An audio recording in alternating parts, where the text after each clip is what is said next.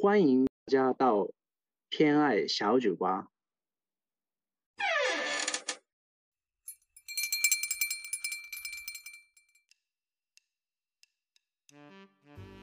はい、では皆さんこんばんは。こんにち は。さて、はい。幕末編、はい。 番外編、もう何でもいいや。なんでもよくなっちゃった。 はい。とりあえずはいそうね、幕末編、一旦全員のやつがもうはい終わって、久しく経つんですけど時間は。はい。そうなんです。うんはい今回はね、はい。この人なんかあまりにもちょっとスター選手がいスター選手じゃないスターがいないねって話をしていて、はい。この人は話しておきたいなという。そうです。うんうん。まだ出さないのって言われてる人が多分。そんなの出さないね。うん はい。あれ古典ラジオでもは出てきたって名前。名前は出てきて名た。前は出てきている。はういん。、そうだよね。はい。じゃあ行きましょう。はい。はい、坂本龍馬で。はい。どどどど福山雅治。違う。ど。あ、いや、お、小栗くんかもしれない。あ、ああ、あそう、セコドの時そうだったでしょ。セゴデンの時そうでした。うんはい。そうですよ。坂本龍馬です。でも私の中での龍馬ってさ、一番いいのってあの仁 のああ、内野さん。あ内野さはいんはいはの龍馬が一番好き。あー、僕上川隆也なんですよ。あ、へえ。実は上川隆也の龍馬なんですよ。実はうん。あそれねいつだっけ？あ、これはね、民放の方ですね。うんうんうんうん。民放の方の多分テレ東の元旦明けの昔あっ多た分もんね3日昔3日ぐらいの多分8時間とか9時間やってたドラマのやつの龍馬がよくやってた時のさあ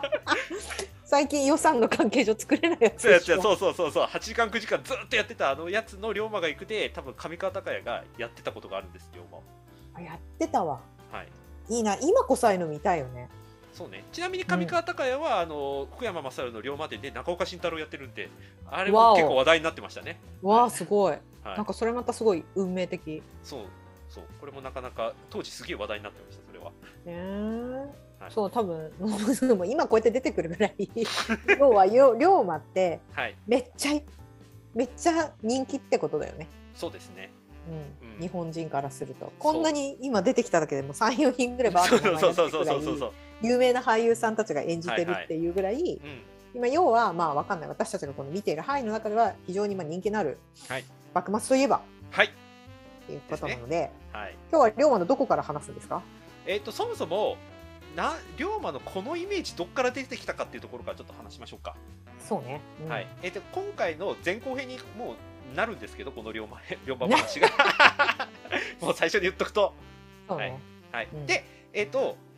坂本龍馬って、えっ、と、後でお話しするんですが、結構イメージ8割のところがすごく多い人。うん、なんかやっぱ、この間マイトさんとちらっと喋ってたけどやっぱなんか坂本龍馬って出てくるともうなんかポジティブなイメージしかないそうそうそうそう。感でしょ感覚としてね、うん、そうそう、うんうんでこのイメージ作られたのは実はもう明治時代から作られてるこのイメージ自あ体そうそう作られたんだしかもこれはうんもう作られたって言っちゃうけどこれは、しし司馬遼太郎さん、うん、の前あもう前から、うん、そうこれは明治16年に「完結千里の駒」っていう新聞の連載小説で龍馬が描かれてるんですそこからスタートしてると言っても過言ではないそれ書か書いた人はちなみにどなたですか聞いてもちょっとわかんないあ書いた人は実は土佐の自由民権化運動の人ですもうこへーれでなんとなく察するでしょあそれは察するねそれはポジティブに、はい うんうんうんでしょでしょでしかもこれ書かれたのが土佐の新聞なんですよあもうそりゃもうねもでしうょ英雄ですねうんっていうでしょでもちろんこれはあの、うん脚色されてるところがたくさんある作品、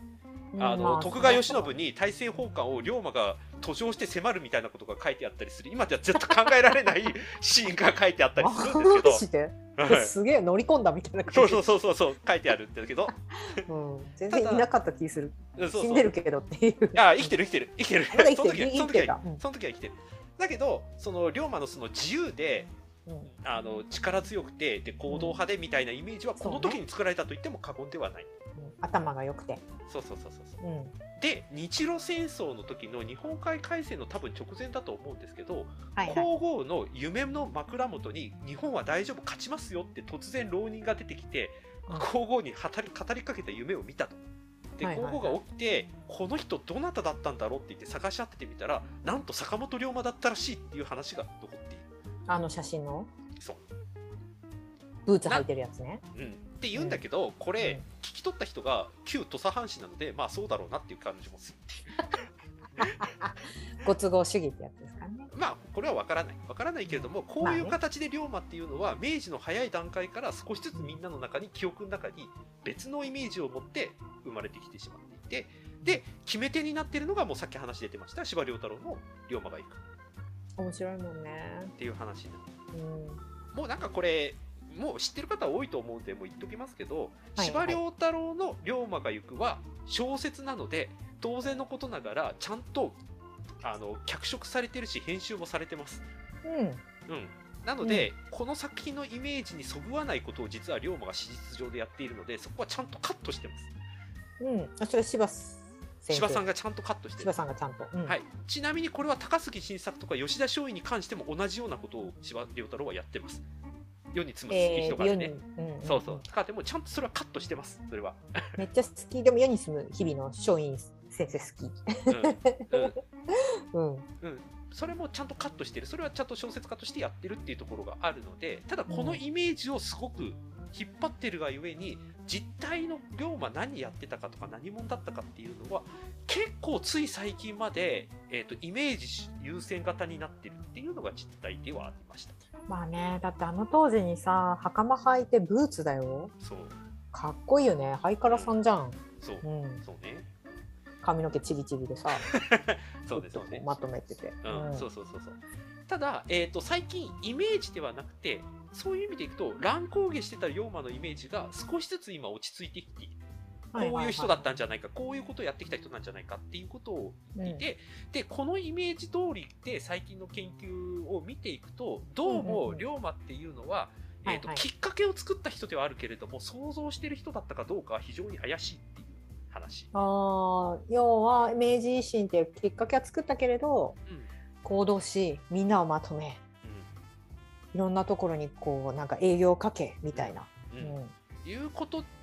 は実はそうでもなかったんじゃないかっていうことともう一つ大きなのが後で話しますけど、えー、と坂本龍馬の一番の強みは実は幕閣に関するコネクションだったんじゃないかっていう話があります幕閣そうつまり勝海舟から連なる幕府の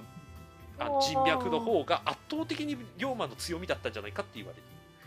れている 龍馬の営業力とかそうカリスマ性とかではなくてそう人脈だったってそいううそうそうそうそう あれ、うんうん、って言われてるまあそこら辺をちょっとあの改めて言いますが前後編で喋りますねそうですねはい、はい行きましょううんはいで、えー、と坂本龍馬生まれはもう多分皆さんご存知の方多いと思いますこれはほうんうんあの幕末界の本編でもお話ししましたけど斎谷家っていう土佐でも有力な商人の家から分家された家、うんうんうん坂本家の次男として龍馬は生まれてますそうですね、うんうんうんうんはいであの家氏豪氏っていう土佐の中でも非常に低い身分の武士だったんですけれども、えーあの金持ちでした、うん、うん、金持ちだったんだよねはい、ボンボンだったのよね実ボはンボンです次男のボンボンでした、うんで最近の研究だとどうもそのお父さんが婿養子だったらしいんだけれども、はいはいはい、この婿養子の地元つまり本家が実はうん土佐の上司つまり高い身分の武士の家だったらしい、はい、うんうんうん、つまり坂本龍馬っていうのは縁石上でいくと家子どころか上司の家の生まれだったってことですねうんもうすでにその時点で違うよねそんそなんうかこうちょっとなんかさ龍馬ってなんか成り上がり感がどうしてもなんかあるじゃない、うんうんはい違ったよってそうんボンボンだよってボンボンでした、はい、 うんさらにボンボンをさらに重ねてしまうとはいはあいのー坂本家龍馬が生まれてから、うん基本的にね女性が多かった家族ああそうねはいそうね女系家族それなんか聞いたことあるなそうお姉さん妹ばっかりあお姉さんが基本的にそう,、うんおうん姉さんが、うん、多かったよね、うん、でこれ何が問題かというと坂本家の跡取り問題なんです、はいはいはいはいそうですね、うん女性はね当然のことながら他家に行きますんで、はい坂本家の子供っていうわけにはいかなくなっちゃうんです直系ではねうんうんでお兄さんの権平さんに生まれたものも実は娘さんでした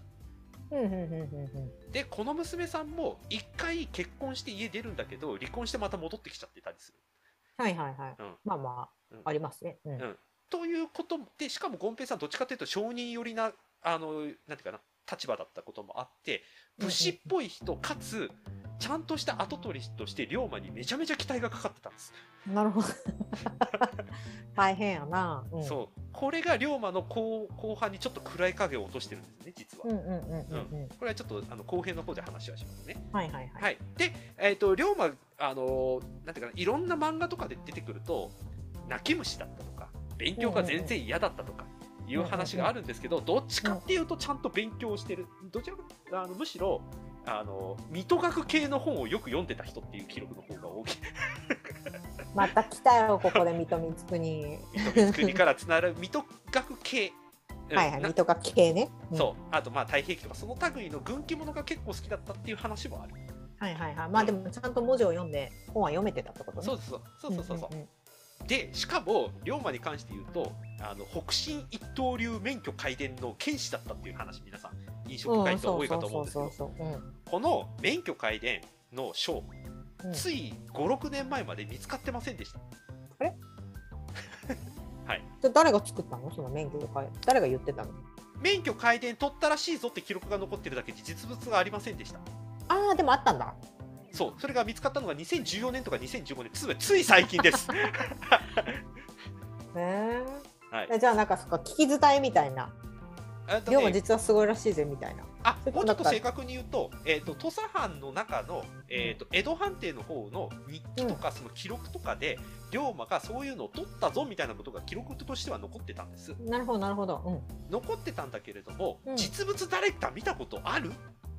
いやないっていう、 うん、みたいな。はいっていうことになってたんですつい最近まででもほら、龍馬は免許改伝らしいから、みたいな。そうで印象派やん。そうですよ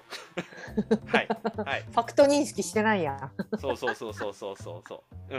ん。っていうこともあって、実はつい2000年ぐらいまでの龍馬を史実上で追っかけると、実はうんうんうん剣士の修行をしてしに江戸に行ったんじゃなくて、あのペリー来航に伴うあの江戸湾の警備の担当の人足として実は江戸に行ってたんじゃないかっていう話の方が史実的には実はすごくつあの統一感があったんです。ほうほう、なるほど。ううんん。で龍馬がちょうどあの史実上でもその剣士になるっていう伝説伝説というか、まあ、実際にそうだったんだけれども、はいその流れで言っても江戸に行った頃に実はペリー来航があって、まあうんうんよくねドラマとかで「プロフネ見た!」とかっていうシーン出てきてましたけ ど、あるわー。うん。うん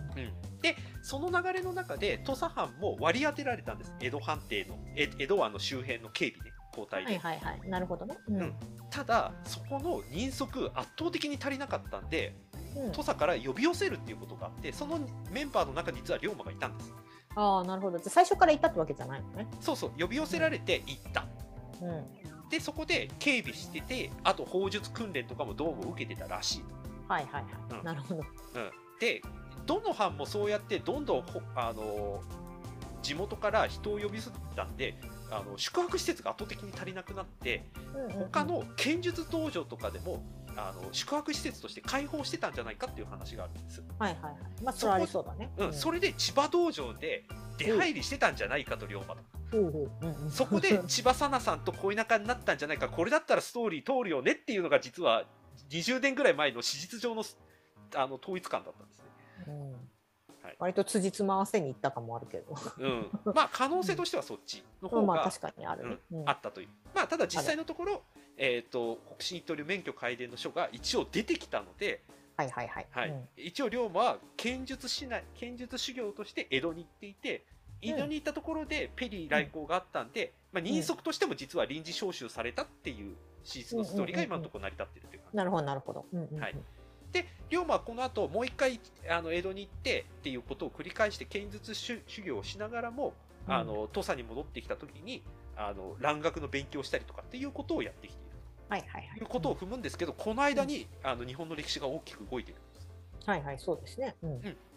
実はスナック偏愛の幕末編で、えー、と幕末真っ只中の話を実は全然していないのでちょっとここでこの話もしていきますね。そうねなんかみんなみんななんかなん前やかかんやそうなんやかんや京都であってそなうんそか気うがついたらあの仙台はちょっとかわいそうな ことそうそうそうそうそうそうだそう前と後ろの話してて間の話を全 くしてないんでこの話で気がついたら無血開城してみたいな話になってるんでそう、はいそこをちょっと話してもらってであのしないと多分龍馬がなんでこういうことを行動を起こしたかわかんないのでこの後話するときねそはい、そっちの話をしますね。はい、うんえー、と改めて幕末を振り返るときにこれは、えー、とホロスコープ会の時でも話したんですけれども、はいはい機運として、えー、と天皇という存在がうん一応みんなの中に浮き彫りになってきていて、この人のために行動することは俺たちの生きがいになるんじゃないかっていう機運があったこれを、はいはい。あの火つけたのが水戸学だっていう話は多分したかと思うんですけれども、なるほどなるほうど。んこの火のつけるいわゆる幕末における第一次オピニオンリーダー兼インフルエンサーが実は水戸藩だったわけですねなる幕ほ末スタートの時ど。に まあそうね。 うんはいはいみんなそれ読んでたしね。そうそうそうそうそうでしかもこれにあの一橋慶喜のお父さん成明はいはい。成明が、えっと軍事行動軍事行動というか軍事訓練などをすることですごく勢いがあって表向きにも、はいはいはい。うんうんで彼もかなり剛腕の政治家だったと成明もねはいはい。うんでかつ、えー、と大日本史水戸光圀が大日本史作ってた時は朝廷とちょっとなんかトラブルに起きそうじゃないかとかって気配もあったんですけどこの段階においては公家から奥さんをもらったりっていうこともやってたんで非常に朝廷と良好な関係を持っていた。なるほど。うんでこの成明がペリー来航における幕府のごたごたの中で、うん俺に政治やらせろ幕府幕府立て直してやるよみたいな感じで幕府うのんバス幕政にあの発言権を持とうとするっていう動きがありました。はいはい。うんうんでこの時に持ち出したのが実は簡素である頼房と家光が仲良かった時に一筆書いた書状がもらっあったんで俺これもらってるから幕政に参加してもいいよねって書状を出したって話は光圀会でしたと思うんですけれども、出した。うんはい、この流れがあって実は成明というものが非常にこの人すげえ注目だこの人なんかやってくれそうだなっていう期待感を日本中に生むことになるんですね。はいはい。なるほど。うんで水戸藩自体がそういう目で見られるようになってなんと、天皇から水戸藩に直々の手紙が来るっていうことまで起きますはいはい。なるほど。うんこれはものすごいことですうん。はい、確かにね。うん皆さんの中でのあの推しの例えばアイドルとかがいたらそのアイドルが直筆の手紙を自宅に送ってくれるもんだと思ってくれればいいです、み たいな。 そうそうそうあーみたいな感じだそようね。そうそうそう家宝にしなきゃそうそうそうそうそうそううんうん額縁入れなきゃみたそいうになっる。ていうことが起きるもう大変名誉水戸藩からすると、幕府からするともうぶち切れるネタになるわけですよそうはい確かに。うんはいこのトラブルが実はあのし第14代将軍継承問題にも実はつながってたりするんです、はいはい。なるほど。うんはい。一橋慶喜をうん。あの次の将軍にっていう、ね、派閥うとんうん慶喜を将軍にっていうところとっていう対立があって、うんうんもう皆さんご存知の通りここで、えー、と慶喜派が勝ちしますつまりいい大老いい直輔側が勝ってこれで安政の大国が起きる、うんあの吉田松陰とかいろんな人たちがあの斬首されちゃったっていううんうんうん事件ですけども、はいこれにぶち切れた水戸藩士が浪人となって水戸光ああと井伊直弼を襲うのが桜田門外うん最近やらないねそうっすね最近ね年末といえば、はい我々幼い頃は年末といえばはいあの中心蔵やってたかよ中心蔵やってたよね はいボンボンボンボンボンってやつ、やってましたな はいうんうんでこれ一見すると水戸藩ついにやってくれたなっていうふうに多分ほうほう思った声があったと思うんですけどうん見方をを変えるとこんな行動を起こさなきゃいけないほど水戸藩っていうのは内部分裂を起こしてたということではあるまあ確かにそうだねうん、これは成明が最終的に失脚してしまって発言権がなくなってしまったのと安政の大地震で水戸藩の有力な人があの圧死してしまった亡くなってしまったということ、ああそうなんだじここに地震も関係してくるのそねう地震で亡くなってしまったということが重なっていてでさ,、はいはいはいさらに言っちゃうとさっき言った一橋慶喜擁立の第14代将軍継承問題で水戸藩が負けてしまったということが重なってしまって、水戸藩の中でも内部分裂が起きてしまう。はいはいはい、うん、でこの内部分裂が起きてしまったためにインフルエンサーでありあのオピニオンリーダーだった水戸藩はここで脱落してしまうんです事 実上まあそうだね、はいうん、それはもうなんか状況的にしょうがないねしてしまうっていうことになって脱落してしまううん一方井伊直弼が死んでしまったことで、うん幕府の方向性は幕府単独で政治をやるんじゃなくて、えーとうん公部合体派つまり天皇と協力して政治をやってきますよっていう方向性を打ち出すことになっていきます。うんうんそうだね、はいうんうんうんでこれなんで公母合体なんて言い出したかっていうとうん。あのペリーの後に来たハリスアメリカ領はい、軍ハハリリスス。うん。ハリス。うん。を筆頭として結んだ日米通商通商条約はい。不平等条約ですねいわゆるねうん、そうはいね。うん。この不平等条約を井伊直弼が朝朝廷の許可なく結んでしまったという話にスタートをするわけです。うんうんうん。これ何が問題だったかっていうとものすごくストレートに言ってしまうとこの港をいくつか開港するっていうことが条件にあったんですがはいはい。この港の中に神戸が含まれてるんですようんうんうんうん。近いでしょ京都と近い近い。絶対認めねえって京朝廷言ってるんですこれああ、ま あ、そうね。はい危な、何危ないことやってんじゃボケみたいな感じ。そういうことになってて、うんこれが朝廷があの切れて条約認めねえぞって言い言い続けるんですこのはいはいはい。井伊直弼暗殺された後ね、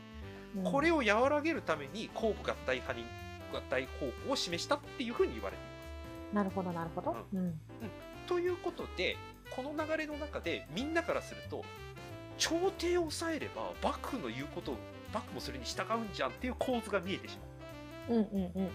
うん。じゃあ京都に行って、まあ、帝に直接会えないから公家たちを買収して誇張洗脳にいいこと言っていこうぜっていう動きが出てくるわけ前例できちゃったからねです。そうできちゃう怖いね前例って。そう知ってるよ私それは。はい、はいうん。うん、それででこれに名乗りを上げたのが実は長州とか薩摩だったんですねはいはいはいはい。買収するぜ。そう、ビシ。うんそうで特に長州は金遣いが荒いのでいい意味でねそうね。はいそうね。長州といえばそんな感じがする。そうお金をいっぱい落としてくれる京都に、うん。ね。はい、っていうこともあって、えー、とうん朝廷の中での反幕府派の苦行とあの結ぶわ結ぶことで、うん新たな勢力に近い形を長州と薩摩は作ることができる特に長州の方がこの時に圧倒的な優位な立場に立っていますはいはいはい。これ筆頭なのが実はあの今 Spotify オリジナルで流れている草加源瑞、よはっ。い坂源氏。うんはい。がこのメンバーあの中心になっていますうんうんうんうん。松陰先生のそう弟。はい義理の。義理のね、はいうんはい、でこの波があるんではいどはい。全国各地の藩で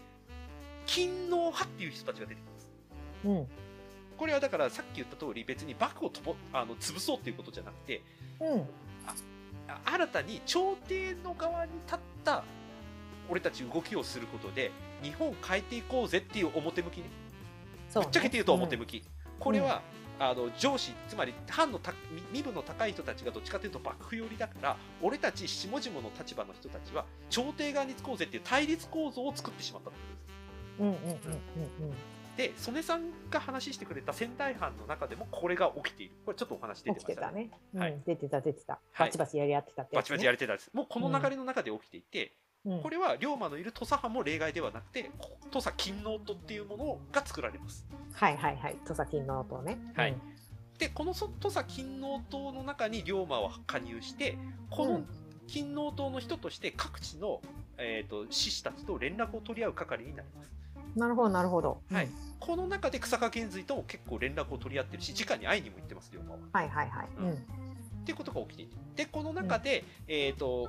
土佐ももうこの波に乗り遅れちゃいけないとこの流行乗らなきゃいかんみたいなことになってく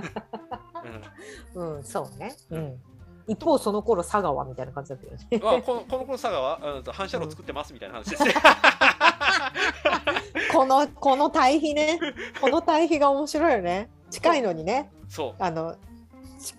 地域的には近いのに う、。はい、もう淡々と内側にこもってます。た佐賀そうはこ内の側にこもって淡々と反射炉やったりとかしてる一そう方ですで、はい、こんなことが起きてますっていう。そうはい、土佐はこういけいけみたいになってるわけでしょ。そうなってる。ううん。ところがさっきもお話しした通り、これは対立軸対立軸の中で勤王派っていうのは生まれてきてしまっているので。はいはい。あの土佐い全部がこの流れに乗ってるわけではない。うん、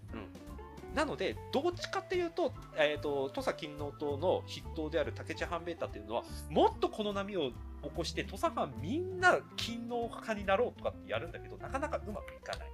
そうね、 まあ、そんなわけいかないよね。いかないうん、でも、その一方で、実は薩摩とか長州とか、積極的な動きをどんどん見せてくる。うんうんうん、これはやべえぞっていうことで、えー、と土佐勤王党の中でも急進派、もう強引に歯を動かしちゃえみたいな話の人たちが出てきている。うんうん、で坂本龍馬はよくドラマとかで出てくるのが、えー、とこの武智半兵衛太が土佐のなんか重心を暗殺するとかっていうことをやり始めるんでこれに反対して、あの脱藩したとかって言われてるんですけど、うんうんうんうん史実ではどっちかっていうとそれより前に起きてた薩摩とか長州の動きが活発化してくることに関して乗り遅れちゃいけねえよ、俺たちもう土佐なんか中にこだわってるんだけじゃなくてさっさと京都行こうぜっていう動きに便乗して龍馬は脱藩したと言われていますなるほどムーブメント乗ったのねそうそのために脱藩したっていうふうに言われてる、はいはいはい、うん で脱藩したはいいんだけれどもどうも龍馬は脱藩して何したかがよく分かっていない未だにうん京都にいたんじゃないのと思ってたんですけどどうも薩摩に行ってたとかっていう話もあるし長州に行ってたっていう話もあるへえよく分からない、まあなんか西郷どんの時もやってきてたよねそうやってきてた、うん、うんやってきてたよね、はいうん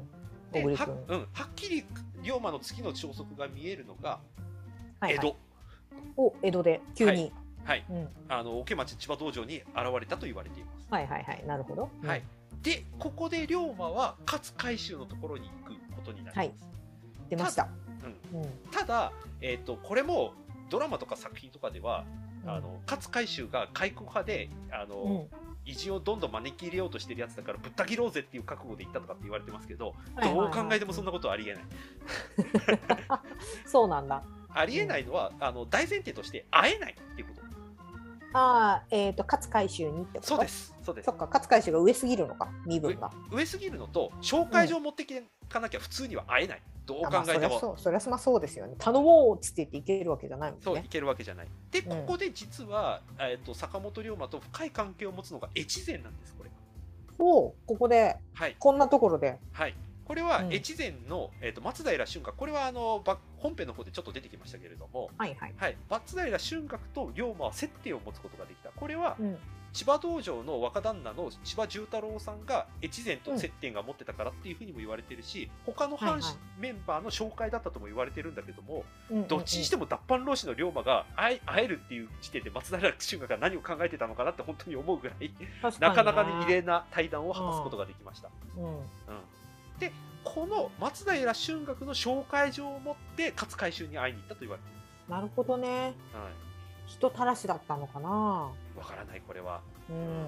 で、うんうんうんこの勝海舟に会うことでようやく龍馬は次にやることを見出すことができるんです、うんうんうんこの見出したことが実は勝海舟になってた海軍構想これは、はいはいはいえー、と本編の方でも話ししましたけれども、うんえー、と日本に必要なのは具体的には海軍だっていうことを考えたそうね勝海言っ舟てがたねそううん海軍に必要な、えー、と人材を育てるための整理あのなんていうかな学校を神戸に作ることになって、そこの塾頭に最終的になっていくっていう話があるんですが、龍馬のやったことはどっちかというと龍塾頭としてすごいことをやったっていうよりも塾うんその塾の金がないので越前の松平春嶽から金を借りるってエピソードの方がはるかに重要度が高いことをやってますでもそれ大事ですよ、は 資金繰りは大事です はいたうだんここでもやっぱり越前なんです彼は うん設定をそうだ持ってるね、うんはい土佐じゃないよねそうそう土佐でもないし、なんだったら晩年龍馬が暗殺される1週間前まで関わってたことも実は越前ネタなんですよあそうなんだ、いよっぽどなんかズブズブというか仲良かったんだね仲良かったいい意味でそういいで意味かつ、うん勝海舟松平春嶽っていうラインもそうだけれどもうんえー、と勝海舟を引き立てた幕閣の人もいるんですよ、はいはいはい、ううんんこれは大久保一応って大久保利通のことじゃなくて幕府側にいた大久保さんもいて、うんうんこの人はあの幕府の中でもかなり解明家の人で早い段階からさ、えー、と体制奉還を考えてたっていう人でもあるんですけなるほどなるほほど先見の明があったのね、そうって人で、この人が勝海舟を引き立ててるんですねうん、うんうんうんうんでこのラインをのコネクションを龍馬は持つことになるんです確かに大きいねそれねよ、ううん、んでこのコネクションをもとに龍馬は、えー、と神戸の学校で塾頭をやりながらいろんな志士活動をやっていくってことになるんですけどはいはいはい、これをやってる最中に、えー、とまた世の中がちょっと変わってきますうんうんうんうん何が変わってくるかというとあまりにも長州が朝廷とくっつきすぎてしまっているうんうんうん独占状態になってしまうことに、えー、と危機感を感じる人たちが現れ始めるそうねうんまず一番危機感を示したのが実は孔明天皇だったと言われているへえそうなんだ。うんうんなぜかというと孔明天皇の主張ってすごく明確でうん偉人は入れたくないはい。だけ ど幕府頑張れっていうんですうん。うん。幕府頑張れだからつまり朝廷が主導権を持とうなんて彼は思ってなくて幕府がちゃんと主導権持ってくれりゃいいんださっさとお前ちゃんとやれよっていうポジションなんですね、なるほどうん。でも外国嫌って言ってるね。言ってるこれが泣きどころなので公部合体とかって言ってるんだけれども、はいはいはい。うんうんうんうん。でこの泣きどころに目つけた長州とか薩摩とかっていうのが積極的に朝廷に工作活動をすることによって、うん、えー、と朝廷は幕府に対していつまで上位やらないのう早くやろうよっていうふうに脅しをかけてくるんです、ん。なるほどなるほはど。い朝廷側からね。はいうん幕府ええみたいな。 うんいいやそれ避けるためにあのお奥さんもらったんですけどみたいなことだったんで すけど、あ確かにね。ううんんうんうん。これが果たせなくなっている状況になって、えーと第14代将軍家徳川家重はなんとあの京都に直接行くっていう言って、うんなんと直接伺って天皇にお話しさせてくれみたいなことに状況にまで結果的に追い込まれるということになっています。はいはいはい。うんうんうん。これは、えー、と笑い話みたいなのがあるんですけど江戸時代の時に直視朝廷からの使者が来た時には、うんえー、と普通普通っていうか江戸時代の一般的な形としては幕府側が上座はいはい。直視が下座だったんですね、うんうんうんうん。ところが公部合体の流れになってくると並列になるんです、はいはいはい。はいうんそして幕末近くになってくると直視が上座、幕府が下座になりますはいはいはいはい。立場がそこぐらい逆転してくるんですうん。うん、っていう状況の中で、えー、と徳川家は徳川家というか幕府は、えーと将えー、と朝廷に関して何月何日までに上位決行しますということを口頭で約束してしまうというところまで追い込まれてしまう。うんうんうんうんうん。なるほど。うん。でこれ自体には朝廷も満足したんだけれども、えーとこれを通じてあまりにも朝廷が好き勝手言い始めてるので孔明天皇がそろそろ長長州藩ちょっとやりすぎだなっていうふうに思い始めてきたらしい。うんうんどちらかというと長州藩というよりも長州にくっついてる貴族めんどくせえなってことになるっていうことの方が正しい、はい。うん確かでここに関して当時いた京都守護職はい、うん会津藩に。そうですね。はいここで出てくる。会津藩会津藩と薩摩藩がタッグを組んでうん長州藩を追い出すっていうことをやります、はいはいはいはい。うんはいこの追い出す時に長州の長州派の公家も一緒に長京都から追放されるっていう事件が起きるんですね そう、公家さんも。一緒にこうはい、うんはいはい。うんあのよくドラマで長州藩が薩摩を目の敵にしているっていうのは実はこの行為がきっかけです。なるほどね。うんうんうん。でこれを追い出された長長州藩はどうにかしてこの流れを変えたいということになっうんうんうてんちょっと暴発気味になってくるんですね。なるほどなるほど。うん実。は焦った草加玄瑞たちはこれで京都を火の海にして あの天皇を連れ出そうかっていう話になって池田屋事件とかね起きてくるっていうはいはいはい話になってくるわけです。うんうんうん。そうね。うんはい過激思想になるよね。鍵必要になってくる。でうん、片一方では、あの、外国船に砲撃をすることで、外国船からやったらめったら砲撃されるっていうこともそう起きてくるっていう。うんうんうんで、しまいには金物変って言ってね、ちょあの御所に向かって発砲するっていう、ね、戦いになってしまうんだけれはどいも、はいはい。うんこの戦いをやることで、あのもううん孔明天皇から完全に見放されるという状態になります、長州藩は。うん。まあそうだろうね。はい、で、うん朝敵になる。っていうことになります。はやいりすぎうん。うんちなみに、この金物変の時に明治天皇がいました、御所の中に。おうはいはいはい。この鉄砲があまりにも怖くてうんトラウマになったと言われています。うんへえ、そんなエピソードが。はい、まだお茶って幼いのね。そうでこれがトラウマになって実はその明治維新の時のあのうん王政復古の大号令の時もなかなかなんか積極的な行動に出られなかったとすら言われているバーンって鳴らす。そう怖いだからもうっていう風になっててちょっとねうんうんうん後年の明治天皇からはちょっと想像できないくらいかなり気弱なあのへートラウマを抱えてたっていう風に言われています。へえ、うんうんうんうん。でこれ長州藩がこんな状態になってしまっているのではいはい。勤王派という大きな波がここで、うんあの停滞をしますはいはい。うん。こうなるとかしあの要は身分の低い武士たちが中心になってやってるっていう傾向があった勤王派に対して、それ見たことかって言って元のいわゆるなんていうか保守いわゆる保守派的なはい身はい分のはい。高い武士藩の武士たちが一斉に弾圧にかかります、なるほどね。はいうん。これが砂漠派の大逆襲になってこれはもう曽根さんのところでも同じことが起きているし、うん、確かにね。はい、うんで土佐藩も実はこれで竹地藩ベータを含めたあの土佐のだあの勤皇とか大弾圧を受ける、うんはい悲しい。そう悲しい龍馬伝でいうところのね岡大蔵の坂本龍馬あの岡大蔵のね佐藤健君の話なんかはすげえ有名ですけれどもはあ うん、拷問のシーンが辛すぎて。そうそうっていうことが起きるのがこの状況、うんうんうんうんさらに言ってしまうとこれで長州征伐っていうことを幕府がやるっていうことに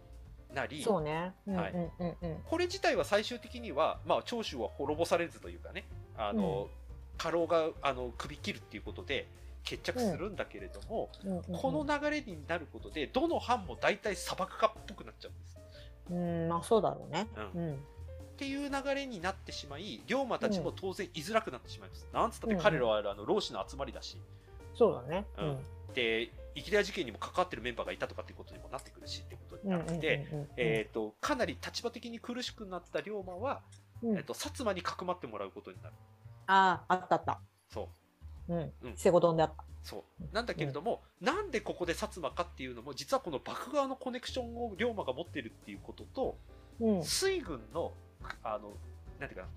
えー、とスキルを持っている人たち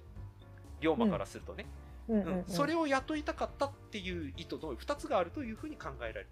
確かにそれなんかあった気する。うん、そうセセゴドンで。そうそう 私の知識全部セゴドン。 だってめっちゃ細かかったんだもん、その辺。うんうん、っていうことがあったんで、まあ、かくまってみましょうみたいなことになったっていうふうに言われているといううんうんうんうんううんん。あったあった。ううんんで、この幕府側の持ってるコネクションっていうものが、旅賃龍馬を生かすことになるっていう。うんうんうんうんはいうん。ってことになっていくっていうので、まあ、とりあえず前編こんな感じ。はい。はい。怒後編涛は、の。はい。うん。後編は、あの、薩長同盟、うん。そして、大政奉還、大政奉還。そして、で、龍馬暗殺。龍馬暗殺、そして、龍馬の、その後の坂本家についてもちょっと触れていこうかなと、うんはい、と思ってますという感じで、いやーやっと幕末の中埋まったね。ようやく来ましたね、ここま でね。数ヶ月経って ね。前と前とおしお尻と尻尾は、 お尻と頭ちゃんとはいやったけど、真ん中なんかなんやかんいやいややっいやて言ってたのに ね。得意だからななんやかんや。はい、はい、ようやくちょっとピースを埋めることができました。うんはい、ふうはい、はいっていうところで後半行きましょはい、じゃあ皆さはんい後半もお楽しみに。う。はーいありがとうございます。す。